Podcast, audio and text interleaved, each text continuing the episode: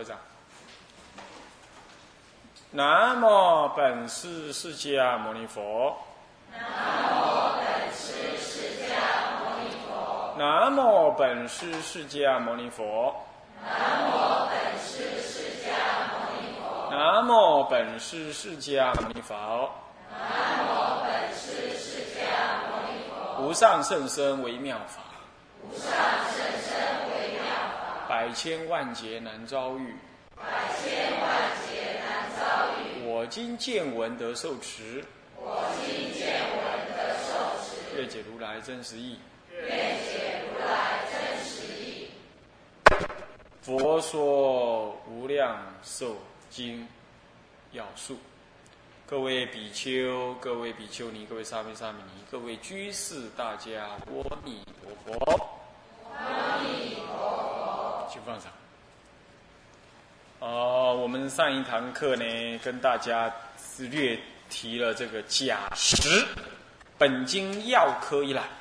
那么既然叫药科啊，所以我们这次的讲解名字叫做药术啊啊，佛说无量寿经药术，药经药的著述而已，经药的述说啊，述是著述的述啊，解经之文谓之述。那么因此，既然叫药，那是精药的意思，所以说不是做细科的一个一个一个分判分判。那既然如是啊，药科一览里头当然解经分三分，大分有三呢。呃，以一是序分，以二是正中分，以三是流通分。那么在以一呃序分里头又分两科，所谓的通序，也就是正性序。所谓证明啊，这部经所说的可信啊，这部经非同外道啊。外道典籍呢，开始讲经的时候都说啊哦呃这样子的音，那我们不是，我们呢啊，我闻如是，我如是我闻都可以哈。那么这个这这个叫做什么呢？正信正信序，一定有我闻如是或者。如是我闻，一时佛在如何，在什么地方？什么地方？这样子呢？啊，那么有谁来听经？也就是所谓的，就比如说开会议的时候，有时间、地点、参加人员，这样，然后有记录者，这样子。记录者是谁呢？就是什么？就闻成就，就是我闻，就是我闻。那你会问了，糟糕了，那怎么不写谁嘞？不写谁嘞？第一个。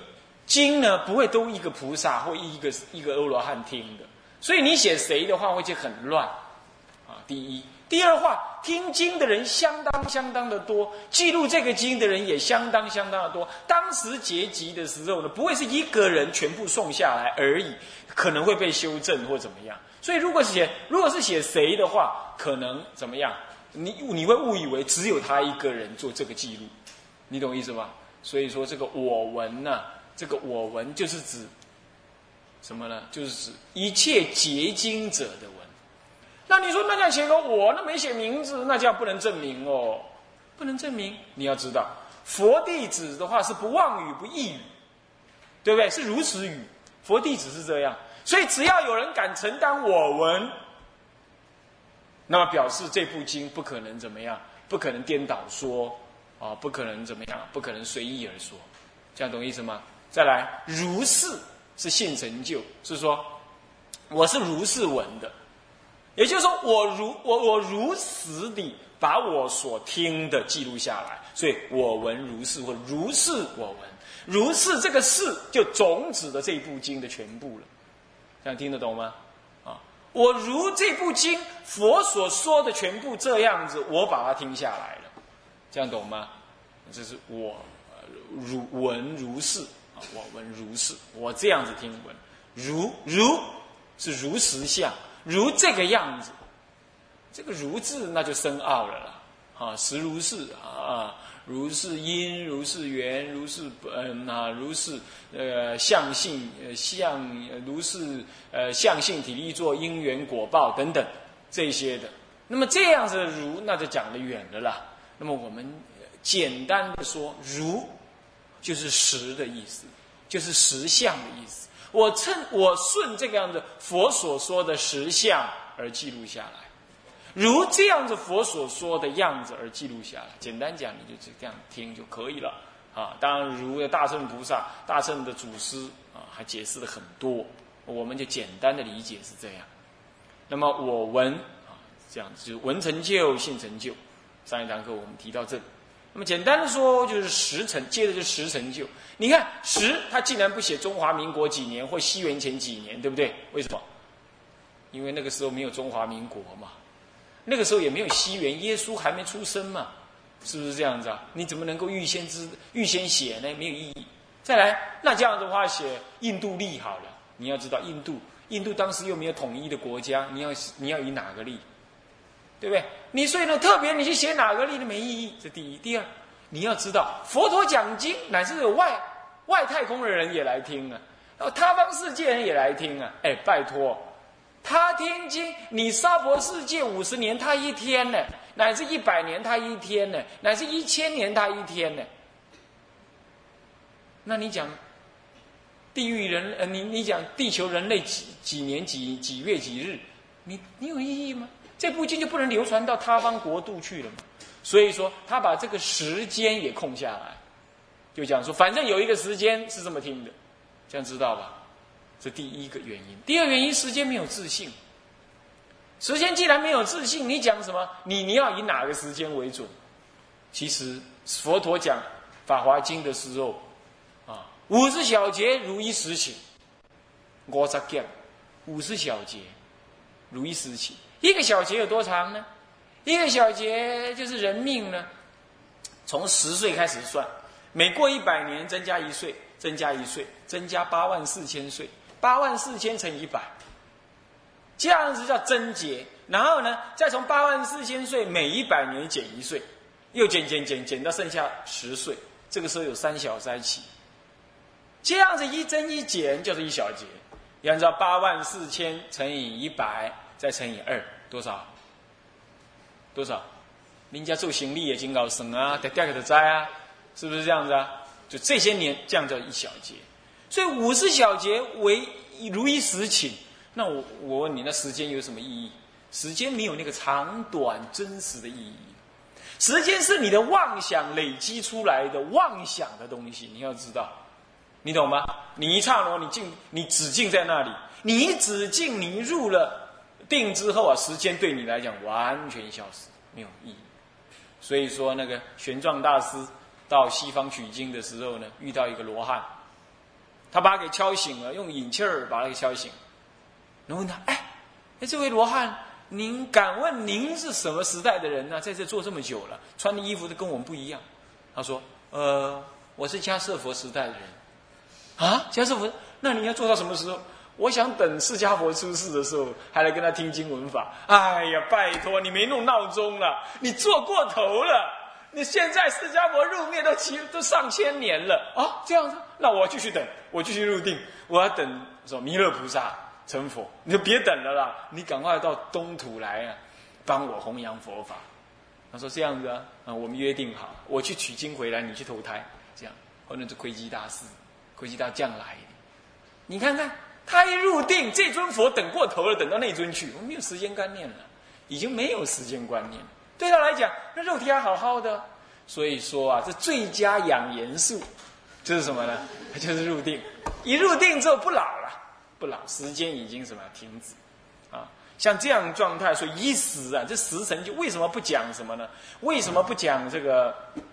不讲某个时间？他讲一时，因为你要拿以哪个时间做标准，而且时间是无自性的。如果佛的经还讲什么时间，那完了，表示佛佛的经口要用要用某个时代的的的的年号作为时间的话，哦，这不得了了。这佛所说的法固然有权法跟实法，但是呢，每一部经都要立这样子的一个时间像在那里，会让众生呢会把权法误以为实法。权就权巧方便，那是权巧方便所立的，那结果呢立为实际法。所以佛陀在这里就如是我闻一时，这个如是就要相应于实法、实际理地之法。所以真实之法，所以真实之法里头是没有时间概念。既然没有时间概念，跟你讲过去、现在、未来都没有意义，所以干脆讲一时有一个时间。你看看，很深奥吧？所以佛经一开头一劈头就这么深奥的，已经有那如实的意义在里头。好，那么呢，这个叫做意识，这表示反正有这个时间。那么呢，佛佛这说法主，或者是什么主成就，或者是说法主成就，或者说说说说说教主成就啊，教主成就，或者主成就，或者是说法主成就。都可以用啊。那么呢，这佛表示这部经谁说的吧？啊，或谁认可的吧？这部经不可能都是佛说，里头有好多是菩萨说，弥勒菩萨说，阿难说，主要是两位菩萨说。但是呢，为什么还是佛说呢？为什么还是佛说无量寿经？为什么佛说？因为佛认可，这样懂吗？精通五种人说，啊，菩萨、罗汉、天人，乃至于嗯天魔外道，佛都可以说。这五种人都可以说，只要佛认可的都可以，这样知道吧？OK，所以说是佛说，是一时佛。那佛在哪儿呢？而哪儿倒是可以认定的。何以故？何以故？因为什么地方时间不能认定，那为什么空间可以认定？为什么？因为空间聚集的人，你懂意思吧？所以他在这个地方，虽然他方世界的人，他也要来到这个地方，是这样子。啊，因为时间呢，时间是要由事件来标举的，所以它无自性，啊，但是空间呢，空间也无自性，坦白讲，可是空间有相对性，懂我意思吗？空间有相对性，比如说对这里来讲，哦，这边叫做右边，这边叫左边，只要有个主，那所以现在以佛在哪里出世，那么就以那个时代呢，那个时那个出世，他讲经说法那个地方为空间，这是可以的。这是可以，这第第一个原因。第二个原因就是什么？让众生怎么样有有一个确实的方向可以意念。比如说，现在我们到印度去朝圣喽，哦，那就这个地方。我们曾经到印度去啊，还在佛陀说那个那个奇树几孤独园那个台上面，那台的下面我们没坐到上面去。我们在上面插一香，摆佛请佛像，然后在台的下面，那就当时阿罗汉听。弥陀经的地方，我们在那里念佛一炷香，还送了弥陀经，你看多好，对不对？这就是有些意念跟加持的意。他留下那个地方给予加持，所以他指示那个地方叫做处成就。对，在哪里呢？佛在王舍城奇舍窟山中，那奇舍窟就是当时讲法华经那个地方，对不对？对不对？灵鹫山那个地方啊。那么呢？那个为什么灵鹫呢？你去那那你就知道，我们在那里送的《法华经》四药品，哪四药品呢？啊，方便品、安乐行品、受量品跟普门品，啊，这分别将全、十、本、基、基本二门全部都基基本有涵盖啊，所以这四四个重要的品啊，我们送了一遍啊。那么你站在那里看呢，是哎，那山不高，但是呢，哎呀，看起来。四周平平坦坦，而且那山呢，周围把它围住，它中间突出来。那么呢，这个它的它的讲经说法台的这个斜后方啊，这个或或者叫前方吧，它不知道坐在哪个方向，我们不知道。反正就是一个一个，你进去那个地方啊，斜着看呢，有一有一有一有一颗石头，那个石头像那个鸠鸟、老鹰啊，那个鸠鸟那个头这样子啊，建在那里。然后这就是灵鹫山呢。好，我们还朝山上去啊，多好，嗯。啊，这就是啊，这就是你可以意念的地方。所以说，这有那个地方，所以你知道佛陀当时在那里。哦，好多天人啊来听经，叫促成就，确实指出那个地方了。啊，唯有时间跟结经的人没讲，讲经的人有说啊，是这样子的。好，好，那么大体这叫做什么？叫做五成就啦。那么接下来这个王舍城这个地方，当然王舍城还可以说了一堆啦。不过呢，我们大体上你去查词典就可以知道，这个王舍城当时为什么叫叫王舍城呢？因为据说是这样子的，这个王舍城有新新旧王舍城啊。那么呢，那么呢，我们这次去的话是就住在旧王舍城那个地方。那么来着来到这个新的王舍城，这这里的王舍城是指新的王舍城，那怎么回事呢？是因为当时那个王啊，那国家里头啊，老是老是烧火，老是怎么样？就是说起火燃烧啊，那就是造成火灾。啊，后来呢，这个王那他就下定一个命令，说谁要在家里再烧火的话，那么呢，这个这个这个这个，他就给我搬到那个寒湿林里头去。这样，这话讲了，讲完了，第二天，皇宫自己烧火，这糗大了，这下子皇宫烧火，那大家老百姓眼睁睁的看啊，当后啊，当后啊，你长交发布命令，当当当当金毛边呢，那怎么办？那国王二话不说，不像现在的政客哈，讲话不算话，是不是这样子啊？那他二话不说，怎么？总统府说搬就搬，立刻是什么？从台北搬到屏东去，他立刻就搬了。结果他就搬到寒湿林，这个后来的这个奇舍窟山的它周围都是寒湿林，他就搬到那去。这皇国王搬到那去了，那文武百官早跟着去，对不对啊？那这一跟着去之后，寒湿林就不成为奇寒湿林，就兴盛起来。是这样，结果一看，哇，这个地理更好，啊，是这样，啊，这跟中国人一样啊，那死人住的比活人还还好啦，看风水地理呀，都是这样啊，他们也是，啊，就是这个就是王舍城，那大概简单讲，你就知道这这回事儿了。那到底在哪里呢？我们以后再跟大家呢，慢慢的讲这个，有时间再跟大家提。那么提到这里，我们应该暂缓一下，因为我们一开始入文了。既然我们要什么呀，我们前面讲了这个五重玄义，也前面都提到了这个，哎，这部经的一个大要。现在我们真正要进入解的话呢，我想我们暂时就入在这里，入了一下下，我们赶快再跳出来，跳出来说怎么样？我们对这整部经的科啊，做一个鸟看。什么叫科？科科。科就是所谓的标标目的意思，或者叫做章节的意思，懂意思吗？科大概就是章节的意思啊。那么科判呢？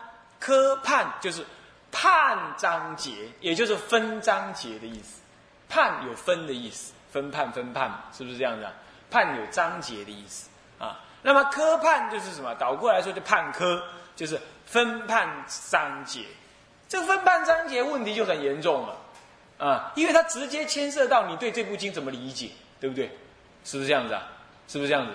哦，非常难，啊，前无古人，你只能参考参考，那越参考就越糊涂，啊，那么呢，像这个，呃，也有日本人的写法，啊，当然日本人很多很多了，那我没看到那么多。啊，那么呢？但是呢，在中国传的，这有一些根本就没有科判，那也有现代人的科判，但是呢，有时候失之于太繁杂，有时候又失之于太简料，要不嘞就怎么样？他有他的一贯的看法，那个看法呢就有选择之意，这有拣择之意啊，就可能造成了我们对净土中的一个看法，可能造成偏颇，那这也不能用。但是你要不看科。你这整部经啊，从头解释到尾，你这叫什么？这叫消文而已。你不能总摄这部经，听得懂意思吗？你大部分人听不懂，意思就是说，意思就是说怎样呢？就是说，一部经啊，一定有它内在的精神。这个内在的精神是佛陀想这唯言密意，你懂意思吗？比如说，我今天讲叫你，你给我，哎，你不要打瞌睡，你起来。你就站在那里，你可能会觉得哦，老师在罚人，可能不是啊，可能是他后来他要讲了什么话，讲了什么话，其实在帮助他啊，在赞美他，或者是哦，不，不是赞美他，就是说，比如说在安慰他，要他好好的晚上不要睡觉啊，现在精神晚上要好好睡觉，精神才会好啊。但是他讲这个话的话，一般人听听不懂，但是当事人听得懂这个意思。所以佛陀讲经有他讲表面那个意思是怎么样，但他背后是什么呢？你比如说像《弥陀经》，他六方诸佛怎么样？出广长舌，遍覆三千大千世界。那么呢，什么叹世不可思议功德之经？这是为什么讲这样呢？佛陀为什么要说明这事呢？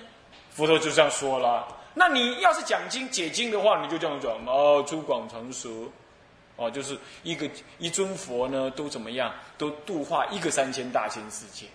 那么所以说，他讲经说法都让三千大千世界众生来听，所以就等于呢，他出广长舌呢，对三千大千世界都能够摄受。啊，那么因为他方世界、东方世界、西方这都这样，都这样，都赞美呃佛陀这样讲，呃，佛陀讲的这个阿弥陀佛这尊佛的呃不可思议功德。啊，因为这个为佛与佛才能知，所以怎样怎样，你就这样解释，那就那你就是照文解释嘛，对啊，没有错，这是一定要知道的，对不对？就是字面上的意思是这样。可是问题是，我要问你说，为什么佛陀在这里讲这句话？为什么佛陀在这里要讲这段话？为什么？佛陀总不会自己做注解吧？对不对？他讲完了，然后说：“呃，你们知道吧？我为什么在这里讲这段话？是因为要这样。”那在一部经讲不完了。他对他自己讲的话再做注解，那不讲不完了，对不对？是不是？所以说啊，解经消文之外，要去知道说佛陀为什么在这里这么讲，为什么讲完那段话要讲这段话，为什么这段话要跟那段话有什么关系？弄了个半天，你会把整个经呢，会架构在一个佛到底要讲什么？那么讲了这个，又讲了这个，这个底下又要讲什么？所以才讲成了这个。他要讲成这个目的。那他要讲这个目的之，呃，要完成这个目的，他要讲下面的这段话。这段话又拆成几段话，那这几段话各有什么目的？整合起来才形成了上面这段话，上面这个目的。而这几个上面这几个大的目的结合起来，又完成了佛陀在这一大段的目的。那么这一大段的目的跟那一大段的目的再整合起来，形成了这部经的目的，是这回事。这样懂吗？那这样子你才会真正知道啊！搞了半天，佛陀讲这部经，原来是这个目的。换句话说，你得把经的目的搞清楚。很多人讲经，从头讲到尾讲完了，三百小时讲完一部经，然后听完的人足足听了三年，一年听了一个百小时，听完了，听完怎么样？熏过而已。这部经讲什么？唔低头，不知道。他不知道，他不晓得在讲什么，他无法总持。这就是讲经不判教，讲经不科判，你没办法，这样了解吗？那么倒过来呢？你要是把一部经要把它科判弄清楚，哇，这就世间话讲，那就要看功力了。为什么呢？因为那你必须前经解后文，后文解前文，前文解后文，你还得参考。或者你需要参考，或者你自己诵这部经诵的很有心得。总而言之，你必须总摄这部经的精神，你才有办法怎么样？你才有办法去理解说，呃，那么这不管这部经怎么讲不？所以很难。所以讲经最难的在这个关卡上，在这个关卡。那么你们了解一部经最难的关卡，五重玄义第一关卡，第二关卡就是大科大判。大判要搞清楚，坦白讲，这部经讲完了，讲完，剩下的细目来证明这个大判而已。来，就好像说骨骼已经有了，那么就肉把它画上去而已。这样懂吗？这个样子已经你已经知道了。那讲经最困难也在这儿，听经要听懂的也在这。古时候人听经，把这个听完就走人了，他可能就忙了没时间，他就走人，他就不再听了。也很可能是听完了就知道啊，这个讲经的人，这讲经的法师，哎，阿弥陀佛，这我的看法跟他不一样，我不听了，也有可能会这样。那么我们现在再去看，当我没有那么厉害啦，我自己能总持，但我也参考别人，参考的结果发现，哎，还是得自己想办法。为什么呢？因为也要不就太细腻，要不细到怎么样？细到了入海算沙，图最困。完全就把整部经的重点呢，就是丢了。他呢，他是有科判，可是科判跟科判之间你找不到关系。这样子，你把经文只是分割起来解释这样而已，你不能总是，对不对？那倒过来，有人是有科，科起来也很不错，判科起来看起来也好像好像他好像自圆其说，但是太简料，简料到怎么样？简料到他只取他要的。他没有更细腻的彰显出佛陀真正用意又在哪儿，这样也不行。那要有的嘞，有的就大科通判一下，结果呢，对不起，判错了。你说你这么厉害，你说古德判错了，人家就不知道我也不知道为什么别人不知道，但我感觉就是不对，就这样子，就是这样啊。那么，那你说，那那好，你讲讲看吧，那人家哪里有错？我这不是开批判大会啊，我们怎么能讲呢？你就听听我怎么说嘛，那你再去比较，这样就好了，是不是这样？那你说，那这样判经难道唯一有个办法？不，那不是，那就看你用什么角度去看那部经。日本人他用他的角度去看经，他一定要彰显呃那个念十八愿为第一，所以他解这部经啊，就怎么样，就另有目的。他就会硬要把把这部经呢，通通统摄在以十八愿为根本这样的立场，你懂吗？可是中国人不能这样啊！我们中国祖师要跟着这样跑的话，就死翘翘了，对不对？是不是这样子啊？会自己失了方寸，也失去了原则，不能这样。你们手都。